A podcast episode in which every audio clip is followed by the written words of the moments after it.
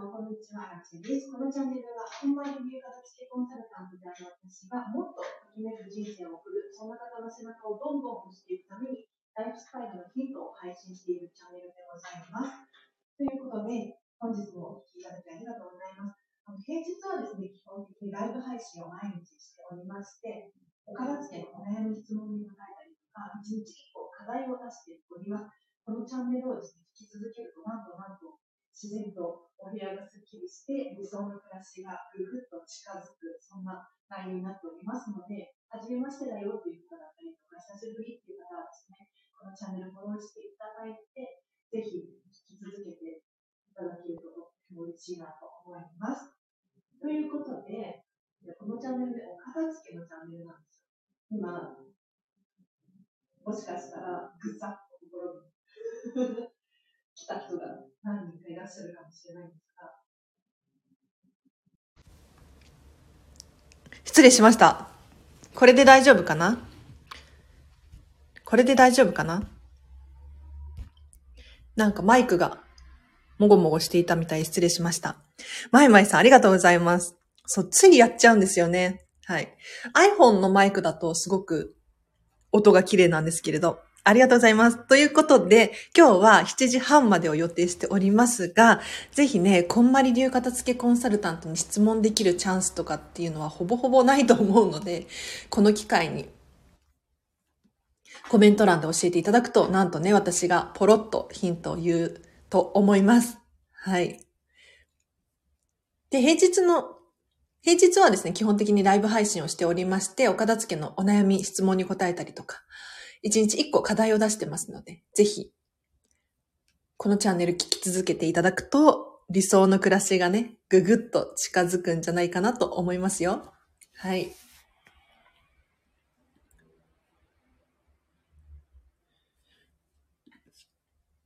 さてさて、そんなこんななんですけれど、今日ね、私、アラチはですね、これから片付けワークショップっていうのを、ズームで、オンラインでやらせていただく予定になっているんですよ。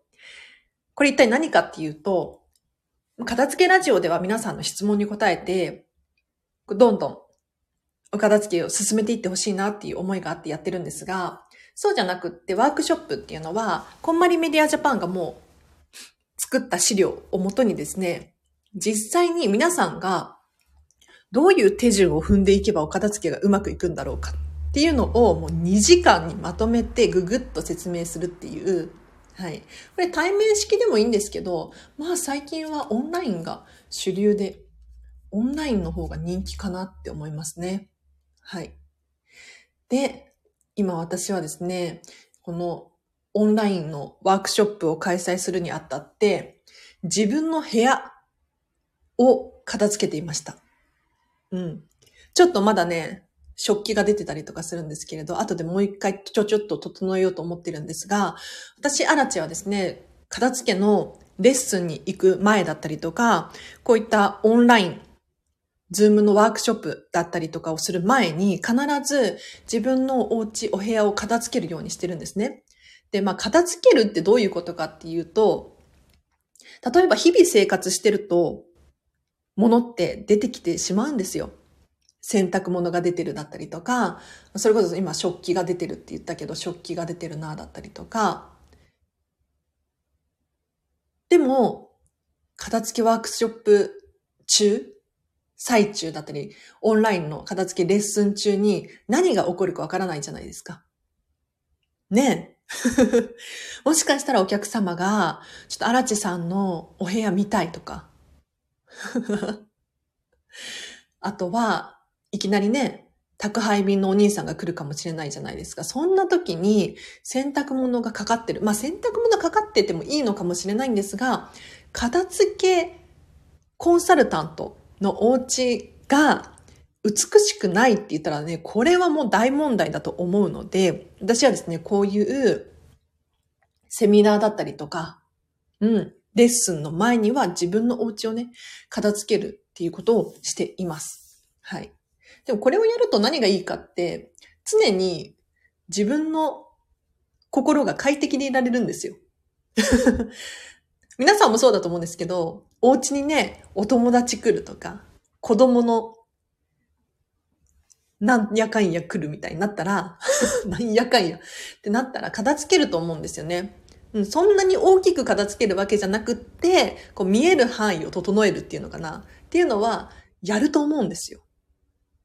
それと同じですね。それの本気度具合っていうのかな。片付けコンサルタントなので、やっぱりね、見える範囲は整える努力っていうのを常にしていますね。はい。これ、最近こんな言葉を知ったんですけれど、ヘイゼイっていうらしいですよ。ヘイゼイ。平たい、平たく直すってかなちょっと待って。漢字が出てこない。これこれ。平らな、平らに生まれるって書くのかな？ヘイゼイっていう言葉違うな。これじゃないな。漢字忘れちゃった。あ、まさみさん、こんにちは。ありがとうございます。今日もお聞きいただき。今ね、平税の話してました。ちょっと漢字がわかんなくなっちゃったんだけど、あの、平税って何かっていうと、常日頃の行いがとっさに出てしまうよっていう言葉なんです。例えば、普段使っている言葉遣いだったりとか、行動がとっさにパッと出てしまって、なんだろうな、足を使ってちょちょってやってしまったりとか、ねえ、まあ、お尻を使ってとかっていう人もいるかもしれないですよね。うん、わかんないけど。こういう行動がとっさに出ちゃうんですよ。だから、片付けコンサルタント、私たちはですね、もう常日頃から整えるっていうことを意識していて、洗濯物が終わったらもうしまう。うん。食器もすぐにしまうっていう努力をしています。もちろん100%は難しいけどね。うん。方言みたいなものですね。ということで。あ、方言なのかな？平成、平成じゃなかったかな？なんか私漢字間違って、間違ってんのかな？せ、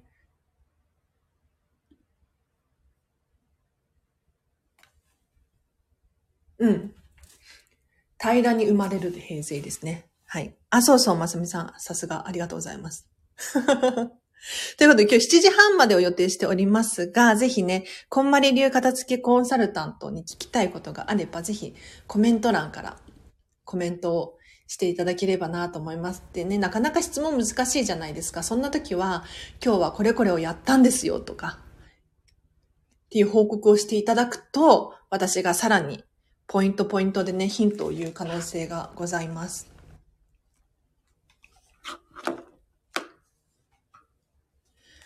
で、そうだな、何の話をしようかと思ったかっていうと、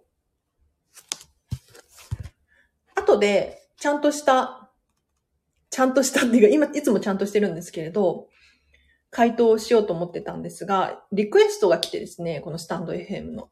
何かっていうと、あの、こんまりさんの本あるじゃないですか。こんまりさんが書いた人生がときめく片付けの魔法。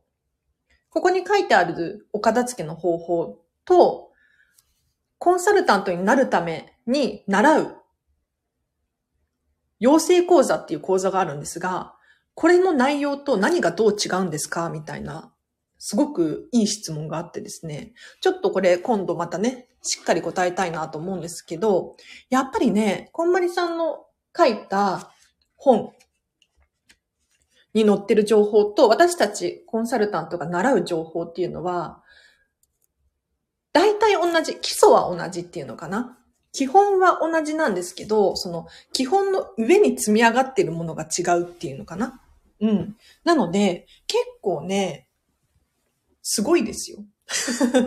私たちが習っている、この片付けコンサルタントとして活動するために教えてもらった情報っていうのは、本には載ってなかったりとか、もしくは本に書ききれなかった例外的なものだったりとかが結構あるので、やっぱりね、あの、お片付けに関してもっと深く知りたいとか、こんまりさんのね、情報をもっともっと欲しいとか、わかんないけど、そういう方がいらっしゃったら、養成講座っていうのを受講するのがいいかなと思います。うん。養成講座を受講したところで、全員が片付けコンサルタントとして活動してるかって言ったらそうではないので、ぜひね、ちょっと、こんまりメディアジャパンのホームページから、ちらっと情報をチェックしてみるのもいいかななんて思います。それ気になってました。コンサルタントの違いということで。そうなんですよね。やっぱり皆さん気になりますよね。なんとなくね。だって、私もかつてそうでしたから。こんまり流片付けコンサルタントって何みたいな。どうやってなるのっていうね。本を読んだところでなれるわけじゃないし。こんまりさんに弟子を、弟子入りさせてほしいって言っても無理な話じゃないですか。コンサルでお客様に伝える能力ってやっぱりプロだと思いますよっていうことなんですが、ますみさんありがとうございます。そう、お客様に伝えるっていうのは本当に大切な仕事なので、私もですね、このスタンド FM でその力をつけているんですが、この伝える能力っていうのも、この養成講座の中で習ったりしますね。うん。まあ、具体的な話は多分喋っちゃいけないと思うんですけれど、まあ、コンサルティング業なので、こんまりさんの人生がときめく片付けの魔法っていう本の中には、そのコンサルティングとしてのあり方みたいな話はないじゃないですか。ね。でも、実際にこれを仕事としていく上ではそういうのが必要だから、さっきの話に戻るんですけれど、それこそ平税ですよね。うん。常日頃から私は片付けコンサルタントなんだから、お部屋を片付けておく。うん。郵便屋さん、宅配便のお兄さんが突然来ても、あ、このお家片付いてるなって思わせる。これが重要ですよね。うん。この間私3、4ヶ月くらい前かな、引っ越しをしたんですけど、めっちゃ引っ越し屋さんに褒められて、はい。いや、だから褒められると嬉しいですね。いや、そりゃそうだろって話なんですけど、片付けが。ね、プロなんだから。でもね、物少ないですね、とか、いや、片付け上手ですね、とか、え、なんでこんなスッキリしてるんですかみたいな、引っ越し屋さんから見ても驚くような。うん、私実はね、片付けコンサルタントなんですよ、とかって言って。なるほどね、とかって言われて。はい、すごく楽しかった引っ越しですね。ということで、あの、今日7時半までを予定しておりますが、私に聞きたいことがある方いらっしゃったら、ぜひぜひコメント欄、もうね、あの、使っちゃってくださいよ。本当にもったいない。もったいないっていうか、私がね、あの、いつまでもこの活動を続けられるかって言ったらね、わからないじゃないですか。いや、もちろん続けるつもりはいますよ。うん、このチャンネルずっと続けていきたいなと思うんですが、人ってね、何が急に起こるかわからないじゃないですか。例えば私明日から片付けコンサル業がめちゃめちゃ忙しくって寝る暇もないわみたいな。ねえそうなるのが願望ですけど。うん。あ引っ越し業者の乗客ですねってことで。ね引っ越し屋さんに褒められると嬉しいですね。はい。ミニマリストだからしかもということでそうだな何か話したいなと思ったことがあったんですが、何か、あ、そうそう、今ね、ちょうど目の前に私、こんまりさんの本がちらちらと何冊かあるんですけど、いや、なんでかっていうと、これから夜、片付けワークショップなんですよ。うん。2時間で、オンラインで、お片付けが学べるっていうね、そんな座学があるんですが、一応、手元にこんまりさんの本を何冊か用意してるんです。で、とっさにお客様に、なんやかんやって聞かれても、この本を見せながらとか、喋れるようにしているんですが、こんまりさんの本で、おすすめの本がいくつかあるので紹介しようかな。まずはでもやっぱり人生がときめく片付けの魔法っていう一番最初の本がおすすめですね。あれは1から読めば誰でもお片付けが終わるようになってるので、はい。自分の気持ちさえあれば、あの本一つで片付けが終わるはずです。まあさすがにでもね、忙しいよとか、子供がいるよとか、ね、お仕事がっていう方は、片付けコンサルタントと一緒の方が進むのが早いかもしれないんですが、こんまりさんの一番最初の本を読みながらやるとわかりやすいかなって思います。あと、漫画バージョンとイラストバージョンっていうのがあって、こんまりさんの本は。これめっちゃ見やすくていいですよ。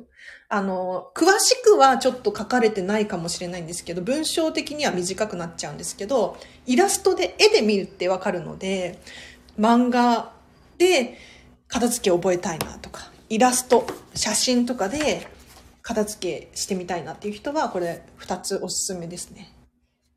ということで、なんか、まさみさんから、えっ、と、足立さんが片付けを見直したい場所などありますか？ということでご質問いただきました。ありがとうございます。片付け見直したい場所か。そうですね。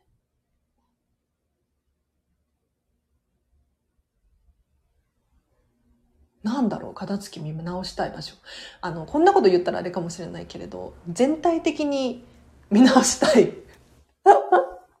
いや、もう常日頃からそうなんですよ。もっとレベルアップできる場所はないかなとか、っていうのは常に研究していて、さっきもちょっとね、ちらっと部屋片付けてたんですけど、あの、箱、うん、仕切りとかによく使ってるんですけど、この箱を入れ替えてみたりとか、違う新しい箱にしてみたりとかっていうのは常にやってることではありますね。うん。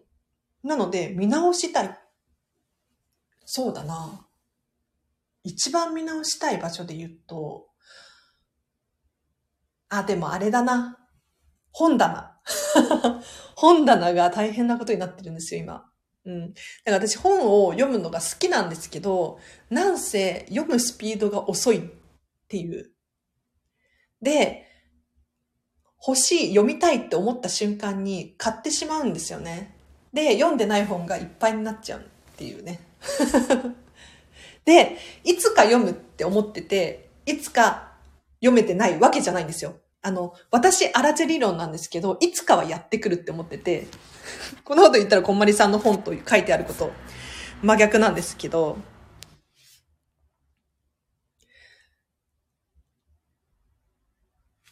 私にとって本っていうのは、いつか読むために取ってあるのではなくって、必ず読むために取ってあるんですよ。だから、読まないだろうなと思った、判断した時点で手放しちゃいます。うん。だから、本棚がいっぱいになってても別にいいなっていうのは私の価値観ですね。はい。これはもう人それぞれっていう感じです。整ってるからないですねっていうことなんですけど、そんなことないですよ、まさみさん。そうそう、全部全部。全体的に常に見直したい。もうだって最終的な目標は私ホテルミラコスタだったりとか、ディズニーシーのマゼランツっていうレストランのような内装にしたいなって思っているので、それに近づけるためには、じゃあ今何ができるかなっていうのは本当に常日頃から考えていますね。はい。すみっこ暮らしのペンギンです。かわいいということで、マイマイさんのときめきですね。素晴らしいです。こういったね、アイコンだったりとか、ちょっとした一個ずつが可愛いと、すごく楽しいですよね。うん。私も今日の背景も、このウィリアム・モリスさんっていう方の柄の花柄なんですけれど、すごくときめいてますね。なんか楽しくないですか？ねえ。アイコンの名前はペンギンって言いますってことなんですが、ペンギンっていう名前なんですね。かわいい。本棚は空っぽになったら家族が本を入れてきました。まあまあまあまあ、しょうがないですね。これ、あ、じゃあ最後にこれ言って締めようかな。あの、人って、こんなこと言うとちょっと、えって思うかもしれないですけど、空いてるスペースがあると入れたくなるんですよ。いや、変な意味じゃなくって、全然。空白を嫌う性質があるっていうのを覚えておいてほしいなと思います。だから、引き出しとか、タンスとか、空間が空いてると、そこに何か入れたいんですよ、どうしても。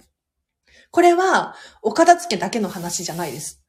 例えば、レストラン。レストランに行っ、食事が終わって、店員さんが食器を下げるじゃないですか。そうすると、机がガラーンとしますよね。うん。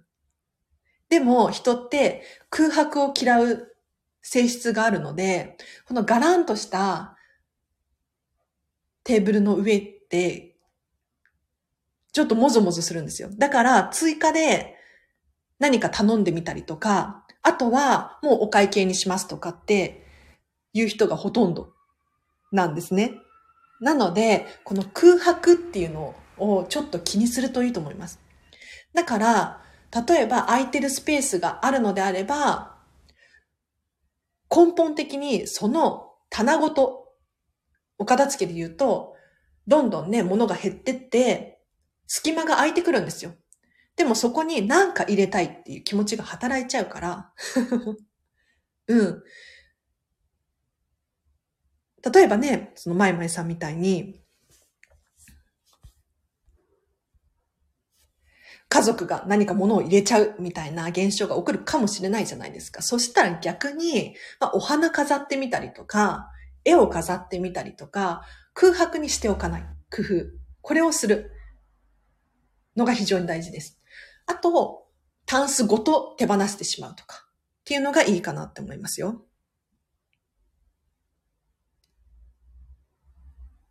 空っぽにしたのですが、すごいっていうことで、まさみさんに褒められてますね。ほんとすごいですね。本棚は空っぽになったらっていうことなんですけど、すごい。私絶対に空っぽにできない。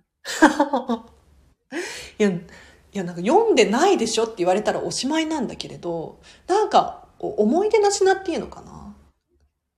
みたいになってて、まあこれは本当に人によってそれぞれ異なるので、自分の大切なものっていうのが。だから、アラチにとっての本っていうのは、まあ、まあまあ大事っていうのかな。最悪ね、買えばいいかっていうのも思いますけどね。はい。空っぽいいですよね。わかる。なんか、その、これね、ホストのローランド様がよくおっしゃられてるんですけれど、この空白の美っていうのかな。何もないことが美しいみたいなことをおっしゃられていて、空間が綺麗みたいなね。見ていて快適みたいなことをおっしゃられているんですけど、いや、なかなかね、これ人間の心理的に難しいんですよ。空白を空白のままにしておくっていうのは。好きなものは電子書籍に入れました。おおそういう手がありましたか。確かに。もう電子書籍だったらね、こんなちっちゃくコンパクトになりますもんね。確かに。ありがとうございます。その手がありますね。あ、ペンギン入れますっていうことで。はい。空白にペンギンを入れてみたら、もうそれ以上置けないじゃないですか。だから、棚が、引き出しが開いてきたら、飾るっていうのもありかもしれないですね。あ、リオンさんこんばんは。ありがとうございます。こんな夜なのに久しぶりに夜やってみたんですけれど、意外といつも聞いてくださってる方がちらちらいらっしゃって嬉しいですね。もちろん、このチャンネルね、あの、ラジオ感覚だよっていう方の方が多いと思うので、聞き戦っていうね、方も本当に感謝してます。ありがとうございます。家具のないマンション広々してたなーっていうことで、今は点々点っていうことなんですけど、まさみさんが。確かに、家具って結構圧迫しますよね。だから、お片付けをするときに、あの、最後の最後に家具を調整するっていうのは本当におすすめです。うん。なんかソファーだったりとか、テレビだったりとか、これを、まあ、捨てるとまでは言わないですけど、整えるっていうのかな。本当にこれでいいんだろうかっていうのを、今一度考え直してみてほしいっていうのはありますね。はい。あ、ということで、そろそろお時間が7時半までを予定していたのでね、お時間なので、今日の課題行きましょうか。今日の課題は誰でもできるし、意外と思われるかもしれないんですけれど、でもね、すごく効果があることだと思いますので、ぜひやってみてください。はい。では、今日の課題、こちらです。じゃじゃん隠せるものを隠すです。ちょっと間が足りなかったですね。うん。もうちょっと、いや、ここあえて間を置いてるんですよ、私は。課題を出すとき、いつも。ということで今日の課題は、隠せるもの隠してみましょう。うん。まあこれどういうことかっていうと、例えば、このスタイフ聞いてくださってる方、誰だったっけ？今日いらっしゃったかな？なんかテレビ隠しましたみたいな人がいたような気がするんですけど、テレビ隠してみると、それだけでスッキリ見えたりとか、あとは、アラチェで言うと、そうだな、大きな鏡がうちにあるんですけど、この鏡の裏に、妹のダンベルだったりとかを隠してますね。妹がね、リビングでこう、ダンベルで筋トレとかするんですけど、そのままポンポンって置いてあるのがあんまり好きじゃなかったので、鏡の裏にこう、しまったりとかしてますね。うん。で、これなんで隠せるもの隠せとかって言ってるのかっていうと、やっぱりね、人って視界からの情報ってすっごい影響があるんです。皆さんも、ちょっと想像してみたらわかると思うんですが、目の前に、だってケーキとか、クッキーとか、まあ、嫌いな人は嫌いかもしれないけど、ステーキとかこう置いてあったら気になって気になってしょうがないと思うんですよ。うん。にもかかわらず、なぜか私たちは、こう、勉強をするときに、目の前に漫画が置いてあるとか、チョコレートが置いてあるとか、こういうことしちゃうんですよ。だったらそもそもの、うん、最初から視界から隠す努力っていうのをしなきゃいけなくって、うん。目に入らなければ、目に入らなければ、そのことを考えずに済むっていう可能性がありますので、ぜひね、ちょっと今、お部屋見渡してみてもらって、なんか隠せそうだなとかって思うものがあったら隠してほしいなと思います。でもこれはね、あんまり 奥の方とかに隠しちゃうと、本当になくしちゃったりするので気をつけてくださいね。うん。あくまで仮置きみたいな感じで、とりあえずちょっとスッキリさせようみたいな感じですね。スッキリした空間で過ごすのって本当に気持ちがいいじゃないですか。ね寝るときとか、うん、なるべく隠せるものは隠して、広々とした空間でちょっと寝てほしいななんて思って、今日はこの課題ですね。はい。あ、課題だけ間に合いました。やってみます。ということで、ようこさんありがとうございます。なるべくね、そう、隠す努力っていうのかな。うん。もちろん見えてていいものってたくさんあるんですよ。自分のお気に入りのものだったりとか。よく使うものだったりとか。ただ、なんとなく出ちゃってるものがあったら、見えないようにすると、頭もスッキリするかもしれないですね。あ、テレビに布書きましたねってことで、あ、まさみさんでしたよね。そうそう、まさみさんかなと思ったんですけど。はい。まさみさんがすべて食べ物、アラチェさん食べたいのかな？そう、そうなの。私はね、本当にね、食べ物の欲求っていうのがすごくって。もうね、家にいるとついつい食べちゃいません？私だけかななんかね、ダメなんですね。気になっちゃって気になっちゃって。でも、これ逆に、私がよくやる工夫で言うと、もう外に出てしまって、カフェで勉強をする、仕事をするっていうふうにすると、気にならないんですよ。チョコレート食べたいなとか。